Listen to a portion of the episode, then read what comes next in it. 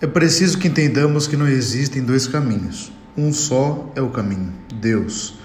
Todos os outros são propostas erradas e insuficientes de realização. Portanto, ouçamos o clamor do profeta e voltemos nosso coração a Deus. Caminhar nos caminhos do Senhor é traçar o itinerário de prudência e simplicidade. Essas virtudes são fundamentais para o segmento autêntico da palavra de Deus.